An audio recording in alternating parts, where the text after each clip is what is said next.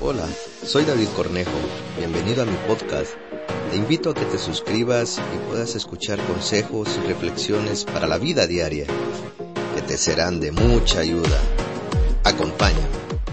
Hemos iniciado una serie acerca del cuidado de la salud y quiero hablar de un órgano muy importante que son los ojos.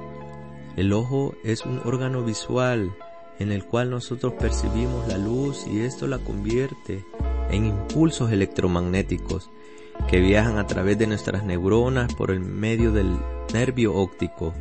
Los ojos son parte importante de nuestro cuerpo, de nuestra salud. La mayoría de las personas confían en sus ojos para poder ver y dar sentido al mundo que nos rodea. Los ojos nos permiten tener información visual de lo que está a nuestro alrededor. Además de eso, los ojos tienen un sistema de protección que producen lágrimas que los lubrican y los limpian. Saben, los ojos son el espejo del alma. La vida muchas veces estamos acostumbradas a verla de una sola manera y a interpretarla así. Y eso muchas veces nos trae dolor, insatisfacción y sufrimiento. No te hablo que 24 horas vas a tener problemas, que 24/7 vas a tener dificultades, que 24/7 solo van a ser alegrías. No.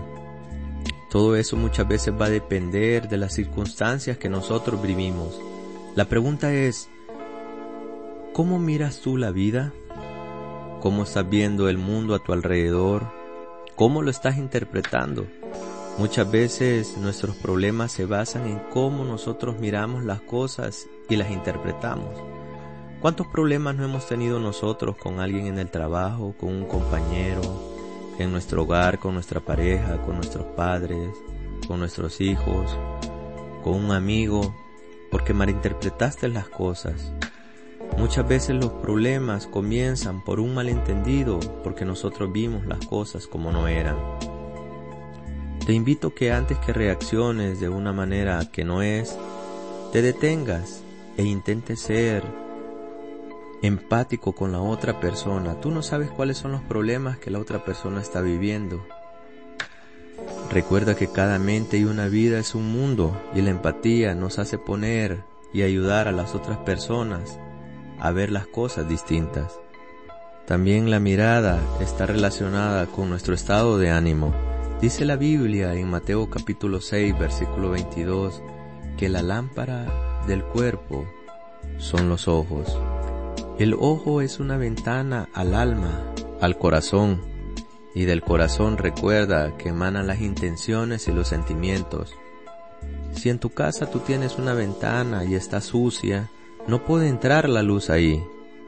Y vas a ver las cosas todo oscuro en tu habitación, en tu cuarto, porque la ventana está sucia, así son los ojos.